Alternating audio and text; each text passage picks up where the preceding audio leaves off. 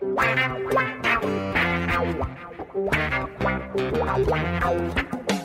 dois na barreira, correu, o rei atirou. Gol! O cara marcação, sambou pra lá, sambou pra cá, botou na frente a bola. O time sempre chegando a chance de mais um gol. Gol! Neymar pode bater de primeira.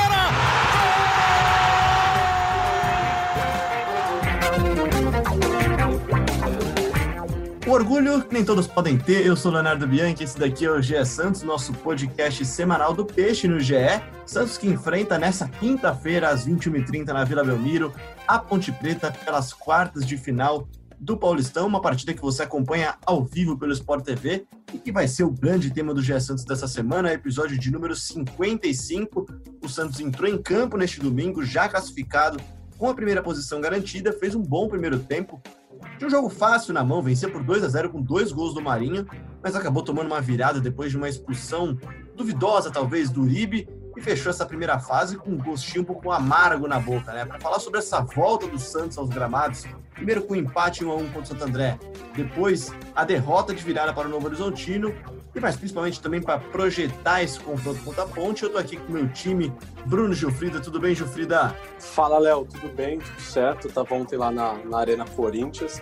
Acompanhei também a partida contra o Santo André, mas da redação. E vamos falar bastante aí dessa volta do Santos ao Campeonato Paulista e agora no mata-mata. Quem acompanhou a partida contra o Santo André de pertinho, lá da Vila Belmiro, foi o Gabriel dos Santos, que também está aqui comigo. Tudo bem, Gabriel? Fala Léo, fala Bruno, vamos para mais um podcast de Santos. É, estive na Vila Belmiro, aquele jogo morno contra o Santo André e, e, e o Bruno acompanhou esse, essa derrota de virada para o Novo Horizontino. Vamos debater todas essa, essas duas partidas e também projetar a sequência do Santos aí no Campeonato Paulista. É isso. Se eu tenho aberto de um lado o Gilfrido e do outro o Gabriel, tenho no meio meu centralizado, meu camisa 10, Arthur Capuani. Tudo bem, Arthur? Ô, louco, responsa, hein? Tudo bem, A, a responsa tá na sua foto aqui, né? Tem uma foto do Pelé na, na capa do, do Arthur. Ah, ah, sempre, né? O rei é o rei. Um abraço pra você, um abraço para todos os ouvintes também do podcast é Santos. Agora é mata-mata, agora não tem mais desculpa. teste mais, Se né? tiver é, não, agora é expulso, vai ser problema, hein? Vai ser problema grande. O Santos que todo jogo tem um expulso, o Gesualdo tava triste, tadinho, depois do jogo. Vamos lá, gente. Então, antes de tudo, na quinta passada o Gabriel estava na Vila, como a gente falou, acompanhou o empate com o Santo André. No domingo, o Gilfrida foi para a Arena Corinthians e viu essa derrota de virada. Foram os dois primeiros jogos da equipe do Gesualdo depois de quatro meses sem futebol. Antes da gente começar a falar de Ponte Preta e Santos, de Santos e Ponte Preta, eu queria começar com o Gabriel, que foi no jogo da, da Vila Belmiro na semana passada, falando quais são as visões que você teve, quais foram as impressões que vocês tiveram dessas partidas, dessas duas partidas, dessa retomada do futebol. O que, que vocês viu de bom, o que, que você viu de, de ruim, Gabriel? É claro que não dá para você cobrar um time 100% fisicamente, totalmente entrosado, depois de um jogo, depois de quatro meses sem nenhuma partida, né? É, e no Santos contra o Santo André, principalmente, teve pontos positivos e pontos negativos a, a, serem destacados. O ponto negativo é o recorrente dessa, dessa temporada, né? A questão da bola aérea. O Santos tem sofrido muito com, com, a, com a bola aérea é, defensiva, principalmente. Mesmo com uma defesa segura ali com, com o Lucas Veríssimo e o Luan Pérez, tem sofrido muitos gols pelo alto nessa temporada e, e contra o Santo André e, e, até mesmo contra o Novo Horizontino né, no fim de semana também foi assim, sofreu gols é, de bolas paradas. Outro destaque negativo contra o Santo André foi a, a, a manutenção do Arthur Gomes no, no time titular, né? Ele é, mesmo com o retorno do Marinho depois de vários meses lesionados, aí o Arthur Gomes seguiu no time é, e não teve boa, não teve boa atuação. Aí o Marinho entrou e deu até um gás novo no segundo tempo. E o ponto positivo, principalmente contra o Santo André, foi a partida do Soteudo, né? O Soteudo passa a pandemia, antes da pandemia e agora ele segue decisivo e segue sendo craque, craque de um dos é, segue sendo um dos principais jogadores do Santos nessa temporada. E outro ponto positivo que eu enxergo é, é o espaço que o Gesualdo está tentando dar para os meninos da Vila, né? Claro que vai precisar, vai precisar de paciência, né? Os caras não vão chegar já comendo a bola, não vão chegar já fazendo a diferença, mas é só assim que eles começam a se desenvolver, né? Então acho que é importante esse espaço. Principalmente no jogo contra o Novo Horizontino, o Gesualdo apostou ainda mais no, nos garotos. Bom, falando então do jogo do Novo Horizontino, pulando da quinta para o domingo, Gilfrido, o que, que você viu de positivo? Pode falar também da partida contra o Santo André, claro que você acompanhou também, mas o que, que você viu de positivo nessa volta do futebol e o que, que você viu de negativo nesse time do Gesualdo? A gente acho que dá para dizer que dá para dividir em, em, em, tempos, né, essa volta do, do time do Santos. Olha, Léo, é, ontem eu vi uma coisa positiva que me agradou muito, assim, que foi a atuação do Jobson. É, o Jobson já tinha jogado contra o, o Defensa e Justiça, né, na Argentina. Ele até entrou mal no jogo, depois fez um gol. Mas ontem eu gostei muito do que eu vi do futebol do Jobson, cara. Ele jogou ali bem na frente da zaga, até com um terceiro zagueiro, quando o Santos ia sair jogando. Bem na posição que o Alisson joga mesmo, é, com o Gesualdo. E ele deu muitos passes verticais, ele não ficou só tocando para o lado. Eu acho que essa é a principal função de quem está ali naquela posição, né? Porque você, é, você dando passe vertical, você quebra as linhas do, do adversário e você não fica só com aquele jogo de um lado para o outro, né? Então, de mais positivo ontem que eu vi foi a atuação mesmo do, do Jobson. E de negativo, cara, é até complicado a gente falar, mas acho que talvez seja a oscilação. É, acho que o Santos ontem, principalmente, oscilou muito do primeiro para o segundo tempo, mesmo que tenha tido a expulsão. É, acho que não dá para um time oscilar tanto como o Santos oscilou. Já que você já falou um monte de coisa boa, o Gabriel também falou coisa boa, eu vou pro nosso corneta da vez aqui, né? Que é o Arthur Capuani, que também vai fazer um balanço, acompanhando as duas partidas do Santos nessa retomada do futebol. Tava com saudades de ver o Peixe jogar, né, Arthur? O que, que você achou dessas duas partidas? Eu tô anotando tudo que vocês estão falando aqui, a gente vai destrinchar melhor daqui a pouquinho. Olha como você é, cara. Você já vem me julgando, já. Já, já dá o passe já me julgando. Mas é o seguinte: diferente do que você é o passe, imagina... É o passe quadrado por 10, né, cara? Ele tem que ajeitar e sair jogando. diferente do que você imagina, eu não sou, não vou ser tão crítico quanto essas duas partidas do Santos. E eu vou explicar por quê. Eu concordo muito com o Gabriel na bola aérea, que é um ponto que o Santos já vem há muito tempo precisando melhorar e não melhorou e depois mais para frente a gente vai falar contra a Ponte Preta, isso vai ser importante. E o Santos, na questão da oscilação, até discordo um pouco do, do Gilfrida, porque eu acho mesmo que a expulsão e a parte física contaram muito para isso.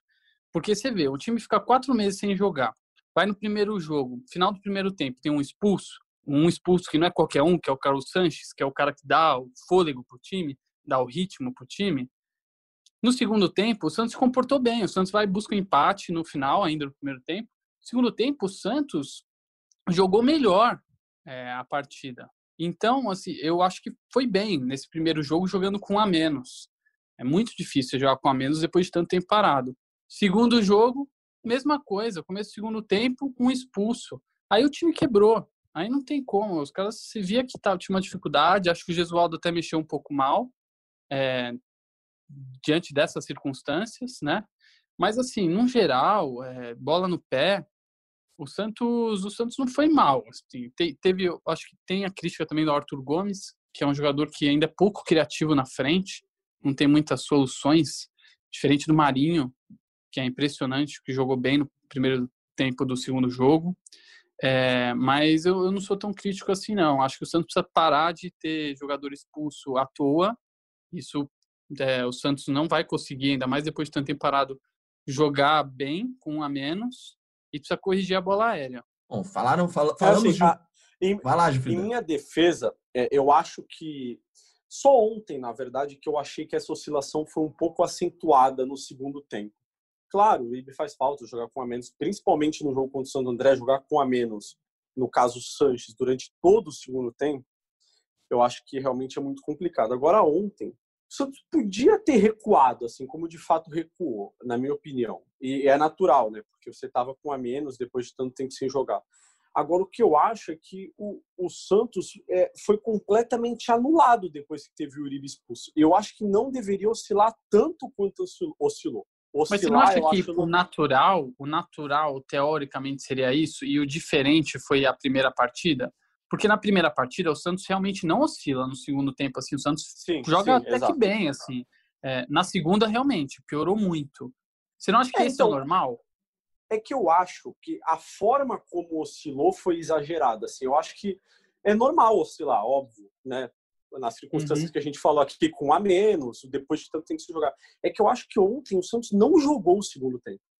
Acho Entendi, que não foi é, só que o Santos oscilou. Eu acho que o Santos não jogou o segundo tempo. A impressão que deu acho que não... fazendo o jogo é que tirou o pé, né, Jofrida, até. Parece que largou mão é, do jogo. É, é, eu acho que, assim, é, a partir do momento que ficou com a menos, talvez o, os próprios jogadores tenham ali dentro de campo naturalmente recuado, porque você está tanto tempo sem jogar, você não está em condições físicas ideais e você naturalmente recua, porque você sabe que não vai aguentar o mesmo ritmo até o fim.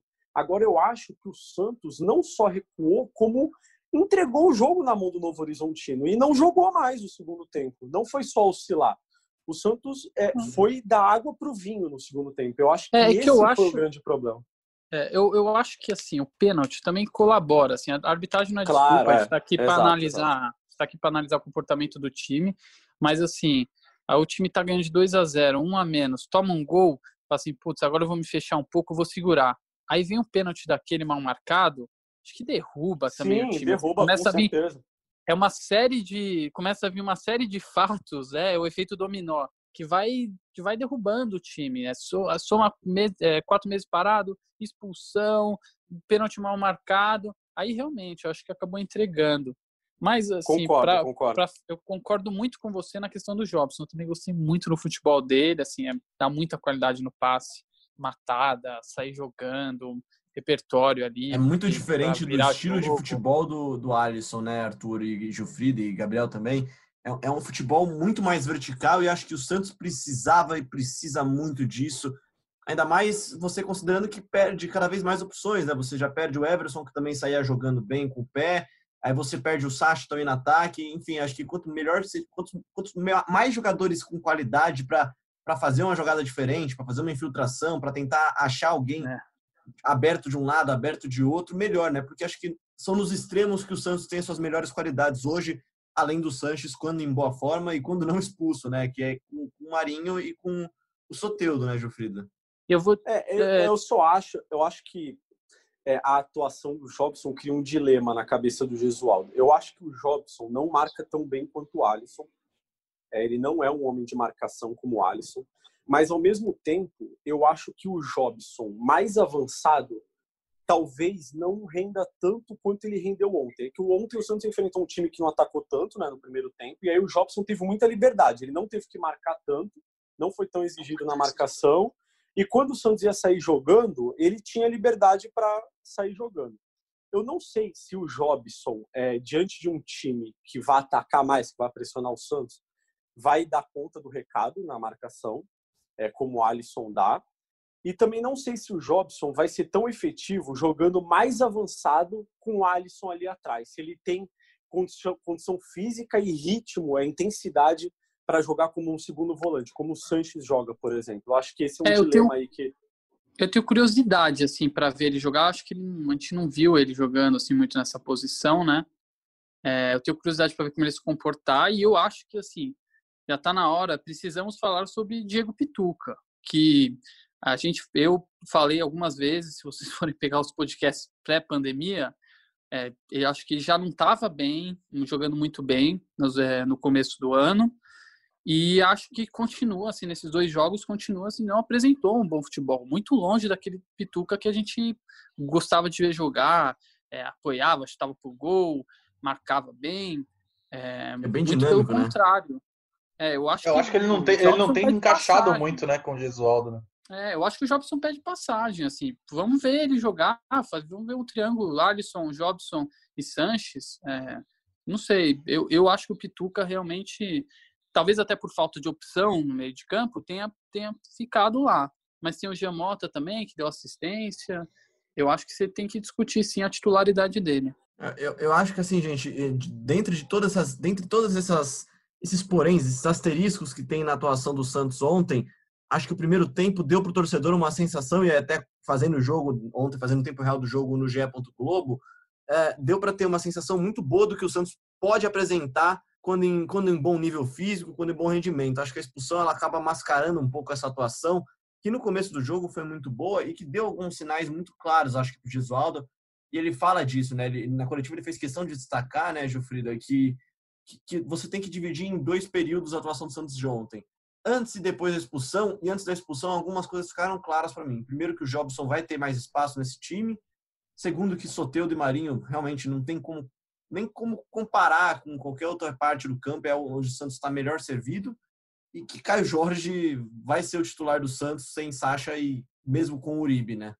É, eu acho que o é que a oscilação do Santos ontem é normal até, porque o Santos vem tanto tempo sem jogar e como disse o Gesualdo, precisa dividir a atuação é, em dois momentos, antes e depois da, da expulsão. É, e quando a gente critica a oscilação, é mais pensando no futuro, porque o Santos não pode continuar oscilando tanto quanto oscilou, oscilou ontem. Mas realmente, eu acho que é, o Santos está muito bem servido ali na, nos lados do campo. E sobre o, o Caio Jorge, eu talvez fale uma coisa aqui que deixe a corneta do Arthur ligada e, e, e em um nível até elevado, assim. É, mas se não fosse a expulsão, eu não, não trocaria o Uribe para o próximo jogo. Eu achei que o Uribe foi honesto assim ontem. Acho que se você falar que o Uribe ontem, nossa, foi muito mal, foi não, ele para mim jogou melhor que o Caio Jorge na quarta-feira, por exemplo. Não, não, não, vi nada demais assim. Eu acho que o Uribe ontem fez o que se espera de um centroavante. Ele brigou lá na frente, ele criou a jogada do segundo gol, ele teve chance, aliás, não teve chance, ele se posicionou bem, iniciou uma jogada que quase terminou com um gol dele na pequena área, o zagueiro tirou muito pouco, muito perto dele alcançar e fazer o gol. Então acho que o Uribe seria titular. Eu discordaria de você, eu vou discordar de você agora, Eu acho que o Uribe seria titular se não tivesse sido expulso. Eu, eu Sabe que essa é uma coisa essa é uma coisa que o Gesualdo falou na coletiva, né? E aí, é, eu colocaria o Caio Jorge, é mais opinião mesmo, porque eu não gosto muito do futebol claro do Uribe, mas o, o Gesualdo falou uma coisa na coletiva ontem que eu achei muito interessante também, que é de deixar os dois prontos, né? É, na falta de opções, o Gesualdo sabe que ele tinha nessas duas partidas, até com o Santos já classificado, garantiu a primeira colocação, entrou ontem muito mais leve do que outros times, e até por isso ele também rodou o time, né? A gente estava até comentando na redação ontem que, que o Soteldo saiu fazendo cara de poucos amigos, não gostou muito de sair, né, quando foi substituído, só que ele quis rodar o elenco botou vários meninos também, até para deixar o time pronto, né? Acho que é, usar o Uribe, não o Caio Jorge, acho que é um sinal disso também, tá? Acho que é, ele quer deixar os dois prontos para aí sim escolher na hora que vai valer mesmo. Exatamente, para situações como essa, né? Para situações como essa, né? Ele não vai contar com o Uribe na, na, na quinta-feira, ele já tem o Caio Jorge aí é, entrosado, já está dentro do esquema. E o Raniel, Gabriel, você não acha que o Raniel pode ser uma opção como centroavante também? Eu, por exemplo, concordo com o Gilfrida que o acho que o Uribe foi melhor que o Caio Jorge, apesar da expulsão. Eu também concordo. Eu também concordo. Mas eu testaria o Raniel. O que, que você acha? Então, é que o Raniel não dá para saber se ele vai jogar ainda, né? Ele teve contra o Santo André, ele saiu por causa de um problema no joelho, os exames não detectaram lesão, né? Deve ter um trauma no joelho esquerdo mas não dá para saber se ele vai se ele vai estar à disposição ainda contra a Ponte Preta. A semana está começando a semana de treinos. Até semana passada ele estava ele estava correndo separado, não estava participando é, das atividades. Então tem que ver se ele vai se recuperar a tempo desse, desse dessa decisão contra a Ponte Preta. Mas você mas colocaria acho, ele? Eu acho que o Caio Jorge está melhor no momento. Não acho que o Raniel, quando entrou no lugar do Caio Jorge, mostrou alguma coisa diferente contra o Santo André, por exemplo. Acho que o Caio Jorge, se ele tiver um espaço, se ele tiver uma, uma minutagem, né? Se ele tiver um tempo de jogo, eu acho que ele pode evoluir ainda mais. O Raniel, até eu acho que o Gesualdo vê o Raniel mais como, como um extremo, né? Mas na ponta sim, dificilmente, sim. dificilmente ele vai ter espaço, né? Com o Marinho é, não tem colocado ele. Tá, é, com não o Marinho e Soteldo jogando o que eles estão jogando. É. Então, mas hoje ele tem três opções, né, para ser centroavante: o Caio, o Uribe e o, o Raniel. Os dois primeiros já ganharam a oportunidade na posição, né? O Raniel ainda não, mas ainda precisa ver se ele vai estar à disposição contra a Ponte Preta. Para já encaminhando o final desse papo sobre a partida de, desse domingo, né? A derrota para o Novo Horizontino, Jufrida, do estádio, a, a, impressão que deu, vendo da televisão, vendo de longe, fazendo tempo real, a impressão que deu é que o Santos se desconcentrou. Você sentiu alguma coisa física também do elenco? Também você sentiu que o time caiu fisicamente também? Acho que a saída do Marinho, principalmente, foi para preservar, né? É, o time com certeza sentiu fisicamente, porque ficou quatro meses, três meses parado, né? Quatro. Então não tem como você falar que não, não sente fisicamente. Durante as férias e pré-temporada ali, os jogadores normalmente ficam dois meses sem jogar. Eles ficaram muito mais agora, ficaram praticamente o dobro. Então você com certeza vai ter uma, vai sentir fisicamente. E tem isso que você falou também, que o Arthur destacou. Na hora que você tem um jogador expulso, sofre um gol, aí pensando, agora eu vou me fechar aqui atrás, aí tem um pênalti mal marcado. Acho que isso afeta, não tem como não, né? Você, você perde um pouquinho e tem outra coisa também que nem eu tinha falado sobre isso, em nenhum momento eu tinha me atentado a isso, mas tem uma coisa que é muito peculiar agora nesse retorno do futebol, né? É, no momento, numa situação normal, quando você sofre um gol assim, tem um jogador expulso é, e o time está para baixo, a torcida levanta o time, né? A torcida grita, a torcida é, procura dar uma motivada no time e não tem isso, né? Então, é, eu acho que na hora que o time perde um pouco da concentração e cai mentalmente, você fica um pouco para baixo, digamos assim. É, eu acho que isso faz um pouco de diferença. É difícil você é, voltar ao normal e se ver 100% bem depois é, de uma oscilação mental é, como o Santos teve ontem. Até da parte gol, física, primeiro gol, completando, rapidinho, lá, lá. né? só, só falar sobre a parte física, porque é, se você for ver o lance, os lances das expulsões, os dois amarelos lá do, do Sanches e o, e o lance do Uribe, para mim é muito claro que ali é tempo de jogo. É claro, também tem um pouco de responsabilidade, mas nos, nos três lances são eles chegando para dividir uma bola atrasados e pegam o adversário. É típico de cara que está com a velocidade é, não em dia, é, que, que não está com o tempo de bola, o tempo de jogo, de dividida, vai lá e pum, pega o adversário. Ah, não, porque eu, eu falei de concentração até, acho que também tem essa parte de ritmo de jogo, Arthur. Porque, por exemplo, o gol do Cléo Silva, o primeiro gol que o Santos sofre ontem, é um gol que é uma falha bizarra da defesa. A bola passa e o Cléo Silva recebe sozinho da área lá, o, a, do lado esquerdo da defesa. É, o Luan assim, Pérez sai muito mal. O Luan é, Pérez sai muito Pérez mal. está né? no outro lado da área e aí o, o, o Cléo, que já era o melhor jogador do Novo Horizontino, é o único cara que dava trabalho para o Santos de verdade aí naquele lado direito, pega a bola sozinho, né? E aí não tem Vladimir que salve também, né? O Vladimir até encostou na bola, mas não, não conseguiu não conseguiu impedir o gol. Mas falando então um pouquinho agora de quartas de final, gente, o Santos recebe a Ponte na Vila na próxima quinta-feira, que como eu disse, é uma partida que você acompanha no Sport TV, e é um duelo que coloca frente a frente duas equipes que vêm de momentos talvez diferentes, né? O Santos já estava classificado, vem de três resultados negativos em sequência, uma derrota antes da pausa num clássico contra o São Paulo, um empate e uma nova derrota, com todos esses asteriscos né, que a gente já falou. E a Ponte, que tinha perdido um clássico antes da pausa, também voltou, voltou ameaçada de rebaixamento, conseguiu duas vitórias e sabe-se lá como conseguiu se classificar. Então, antes da gente falar do Santos, a gente, vai, a gente convidou o Heitor Esmeriz aqui, setorista da Ponte do GE, e que vai falar para a gente um pouquinho sobre como é que vem o time de Campinas, qual o contexto e um time que tem ex-jogadores do Santos também no elenco. Fala galera do GE Santos, estou passando aqui para falar um pouco dessa Ponte Preta que vai cruzar de novo o caminho do Santos nas quartas de final do Paulistão. Foi assim em 2011, 2014. Nessas duas o Santos levou a melhor e também em 2017 com a Macaca se classificando nos pênaltis, né?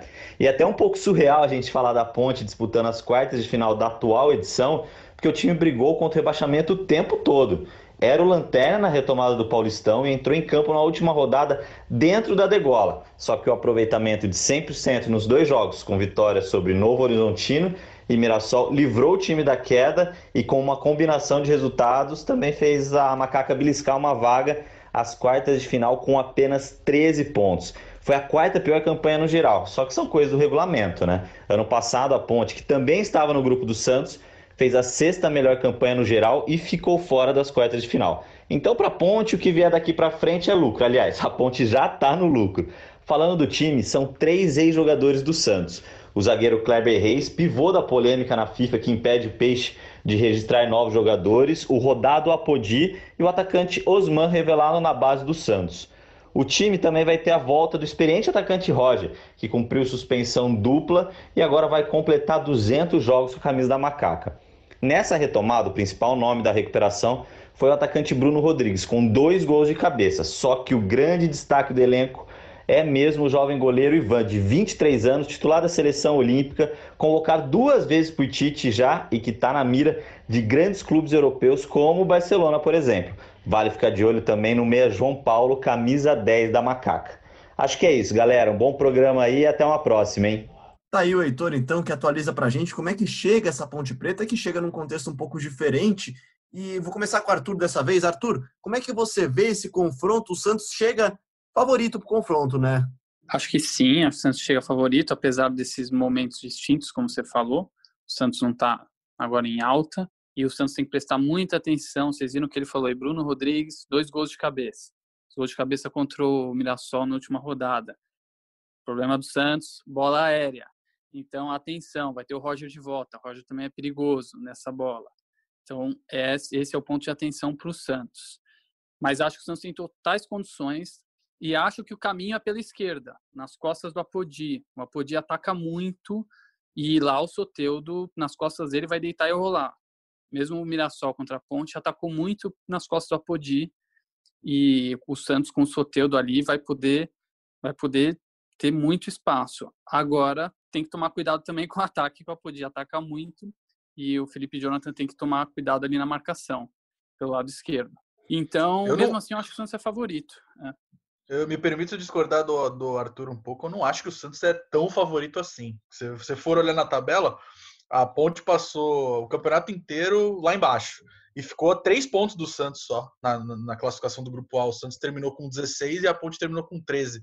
É, e a Ponte vem embalada, né? Como o Léo falou, vem de duas vitórias, é, vem mais confiante do que o Santos, que ainda não venceu depois da, da pandemia, né? E o Santos teve uma sorte danada desse grupo, né? Porque dois dos rebaixados do Campeonato Paulista estão no grupo do Santos e a Ponte também, que fez a, quarta pior campanha, está no grupo do Santos. Eu estava olhando aqui a tabela no, no site do GE é, e, e, se o Santos tivesse em qualquer outro grupo, qualquer outro grupo, claro que os confrontos seriam diferentes, mas o Santos não classificaria em nenhum, né?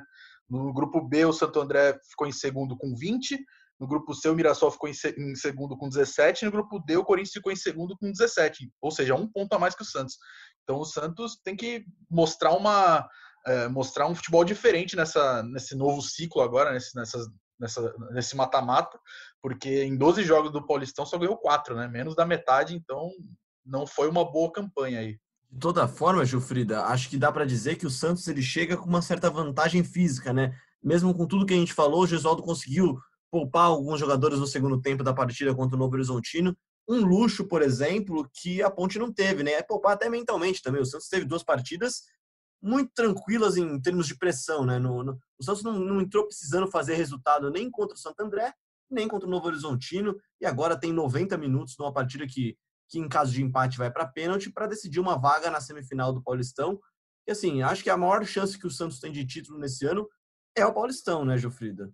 É, com certeza. O Santos tem que se apegar a essa chance de título do Campeonato Paulista, mas concordo com o Gabriel, acho que a primeira colocação do Santos ilude um pouco a gente. Se você for ver os pontos, o Corinthians estava até ontem é, brigando para se classificar com, e terminou com mais pontos que o Santos. O Santos já estava classificado e termina com menos pontos que o Corinthians. Então, acho que, de fato, essa classificação em primeiro lugar do Santos pode iludir um pouco é, os torcedores. E sobre a questão física, eu tenho só um pé atrás, porque é, eu acho que a Ponte Preta, por já vir de duas partidas decisivas, né, porque a Ponte precisou ganhar para se classificar, talvez ela esteja um pouquinho melhor preparada do que o Santos, até psicologicamente, de, de estar ligada mesmo no campeonato de estar mais é, atenta à, à, importância dos jogos, enfim, tá, tá mais dentro do campeonato, digamos assim, é, do que o Santos, né? Porque já vem de partidas decisivas. Agora o Santos que veio de duas partidas que não tinham tanta importância assim, porque já estava praticamente classificado, vai ter que é, fazer mais do que fez se quiser passar pela ponte. Posso fazer a minha a perder, defesa? Né? Tem muito pouco a perder a ponte. Fala, Arthur. É, a minha defesa é que, assim, eu, eu aposto nesse favoritismo Santos, concordo na questão da tabela, mas não é nisso que eu estou me baseando. É, eu estou me baseando em time mesmo, assim, em, em, peças do time, em elenco. Acho que o time do Santos é melhor que o da Ponte. É, e pelo que eu tenho visto em campo, assim, eu acho que, é, como a gente falou das duas partidas agora, acho que o Santos cai muito pela questão física, pelos pela série de acontecimentos no segundo jogo. No primeiro jogo estava amassando o Santo André, até o Santo André achar o gol, achar uma bola lá no primeiro tempo, e o Santos continua reagindo bem, mesmo jogando com a menos.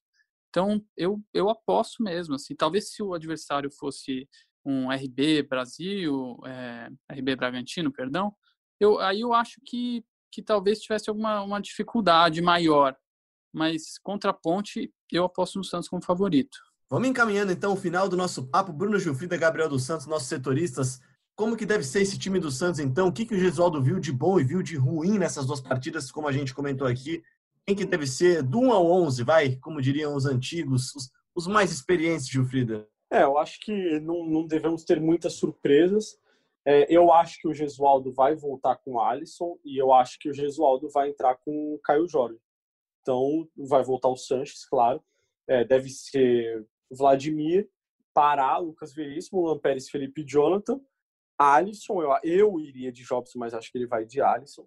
Alisson, Sanches e Pituca, Marinho, Caio Jorge e Soteudo. Acho que o Gesualdo não vai, não vai é, investir em alguma surpresa é, para uma partida decisiva como essa. O time do Santo André com Marinho, né? Isso, exatamente. O time do Santo André com Marinho.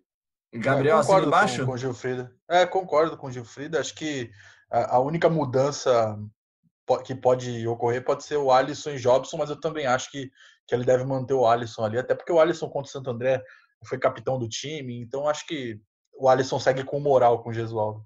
E você então mudaria, então, tirando o provável time do Gesualdo, você mudaria, Gabriel? Olha, eu acho que o Jobson, pelo, pelo que ele apresentou no, no último jogo, acho que ele merecia uma sequência.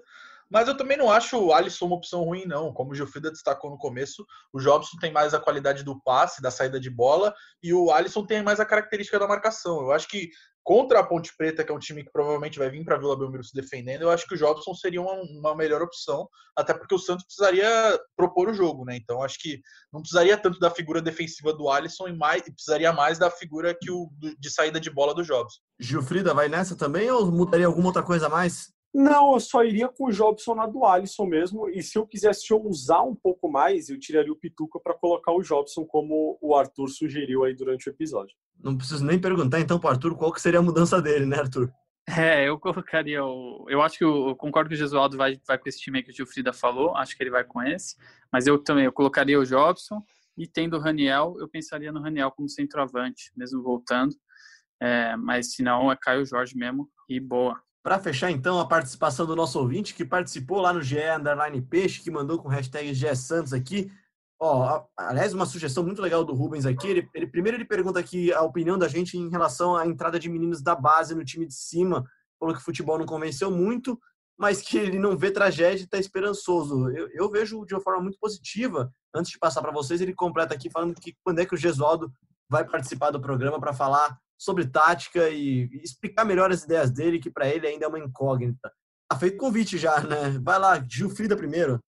É, eu acho que é, a, o Gesualdo tem usado bem as categorias de base, né? A gente vê o Gesualdo apostando no, nos garotos. O problema é que a, os garotos não vão responder exatamente como eles respondem na, na base no profissional. Então acho que é preciso ter paciência. É, e o Gesualdo, o convite está feito, né? Seria um prazer receber o técnico do Santos aqui. Acho que é, a gente já recebeu outras personalidades, recebemos o Domingos recentemente. Receber o Gesualdo seria um grande prazer mesmo. Gabriel, você faz o convite pessoalmente para a gente lá para ele, então, já que você está em Santos, e ele também está em Santos, mande um convite para ele. O que, que você tem achado da, da, dos meninos da base que subiram? Acho que na falta de opções do elenco podem ser boas surpresas, né? Claro, claro. O convite está mais que feito. Seria um prazer receber o Gesualdo no podcast GE Santos. É, e sobre a utilização da base, com certeza, também acho, como eu tinha dito antes, também acho que é, eles não vão responder, da, não vão responder imediatamente, mas eles precisam de tempo para poder render o que eles rendiam na base. Claro que não vai ser o mesmo desempenho, até porque eles jogam contra outros profissionais e não contra outros jogadores da base, mas é só assim que eles, que eles vão se acostumando a essa nova etapa da vida deles, né? E lembrando semana passada o Marcos Leonardo, que é um centroavante da base que fez, faz, fez bastante gol na base, foi promovido e pode ser mais um aí a ganhar chance no futuro com o Gesualdo. Arthur Capoeira, então, responda também, por favor, a pergunta do nosso ouvinte. O que você tem achado da subida desses meninos da base?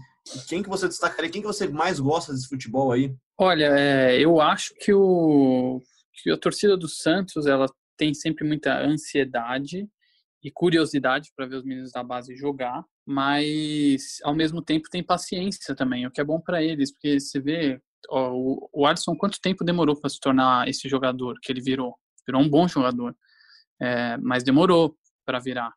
E o Santos é um clube perfeito para esses meninos, assim, nesse sentido. Acho que vai demorar mesmo, ao que parece, nenhum deles é, pode ser um, uma coisa assim tão explosiva quanto, por exemplo, foi um Rodrigo, é, que já chegou fazendo gol, com pouco minuto em campo, entrava, fazia gol, entrava, fazia gol. Acho que não é esse o caso, então acho que a gente vai precisar de tempo para ver o Sandri, para ver o Anderson Ceará né, jogar. Acho que esses são, são os nomes que, tão, que a gente está vendo mais jogar agora. E para fechar, então, a pergunta do Eduardo Lima, que participa sempre aqui do Gé Santos, ele pergunta aqui se nos últimos jogos, a derrota e o empate, é possível colocar na conta do Gesualdo Ferreira?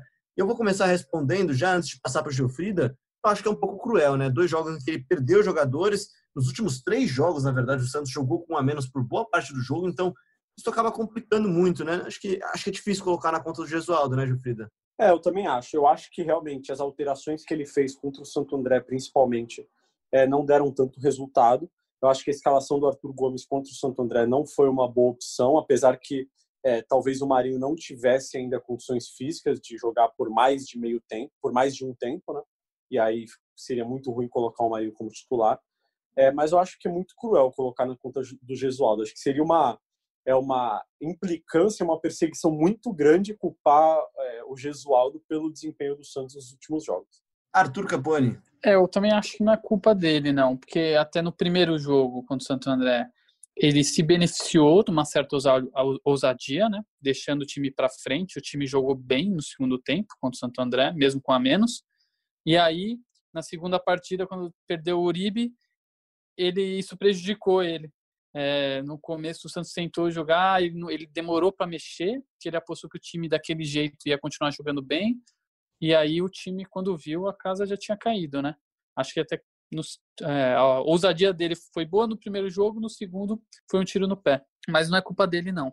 Gabriel dos Santos, então, para fechar o podcast, mande a sua opinião e também já pode projetar já o que você espera do, do time do Santos para essa partida importantíssima, quarta de final contra a Ponte Preta, 21 e 30 da próxima quinta-feira. Ganha, dá seu palpite, vai. Eu acompanho os amigos é, na, sobre não colocar na conta do Gesualdo. Não, não acho que ele teve culpa, principalmente pelas expulsões. É, e, e, sobre a sequência da temporada, eu acho que o Santos precisa mudar um pouco é, a forma de jogar, não pode oscilar tanto é, como vem oscilando, principalmente nesses dois últimos jogos. Eu sei que teve bastante tempo parado, mas, mas acho que cabe uma melhora, né? Cabe uma melhora. Não é normal você, mesmo com a menos, é, sofrer uma virada para o Novo Horizontino, é, ganhando de 2 a 0. Então acho que precisa ter um pouco mais de atenção é, mas acho que meu palpite é que passa da ponte, sim. Principalmente pelo jogo ser na Vila Belmiro. Não vou arriscar um placar, mas, mas acredito que passa da ponte, sim. O Frida vai arriscar placar? Eu vou arriscar placar. 2 a 0 para o Santos. Acompanha o relator 2 a 0 para o Santos. Gols de Marinho e de Soteudo. Arthur Capoeira arrisca placar? 2 a 1 para o Santos. Dois gols do Soteudo. Um gol do Apodi sempre ele, o Apodi, também incansável. Muito obrigado ao Arthur Capuani, ao Gabriel dos Santos e, e, ao Bruno Gilfrida. Lembrando que você encontra este e outros episódios do GE Santos no ge.globo/podcast, no seu agregador favorito de podcasts na Apple, no Google, no Pocket Cast, no Deezer e no Spotify. Você também pode e deve se inscrever, seguir o nosso programa nesse agregador, que aí sempre que tiver episódio novo, que tiver novidade, você fica sabendo. Quem vai acompanhar a partida na quinta-feira no estádio aí dos dois? Muito provavelmente o Gabriel, né? Exatamente. Estaremos aqui na Vila Belmiro. Então, boa partida para você, Gabriel. Obrigado pela participação. Tamo junto, Léo. Tamo junto, Bruno. Tamo junto, Arthur. E, e, um abraço aí a todo mundo que o podcast é Santos. Valeu, valeu também, Bruno Gilfrida, que segue acompanhando o Santos nesse dia a dia. Você que quiser saber informações de como é que o Santos vai para esse jogo, escalação, tudo mais que. Quem cobre o dia a dia de verdade é o Bruno Gilfrida, o Gabriel dos Santos e o Eduardo Valinho, nossos três setoristas do Santos no GE.com. Valeu, Léo. Valeu, obrigado pelo convite mais uma vez. Sempre um prazer participar aqui com vocês.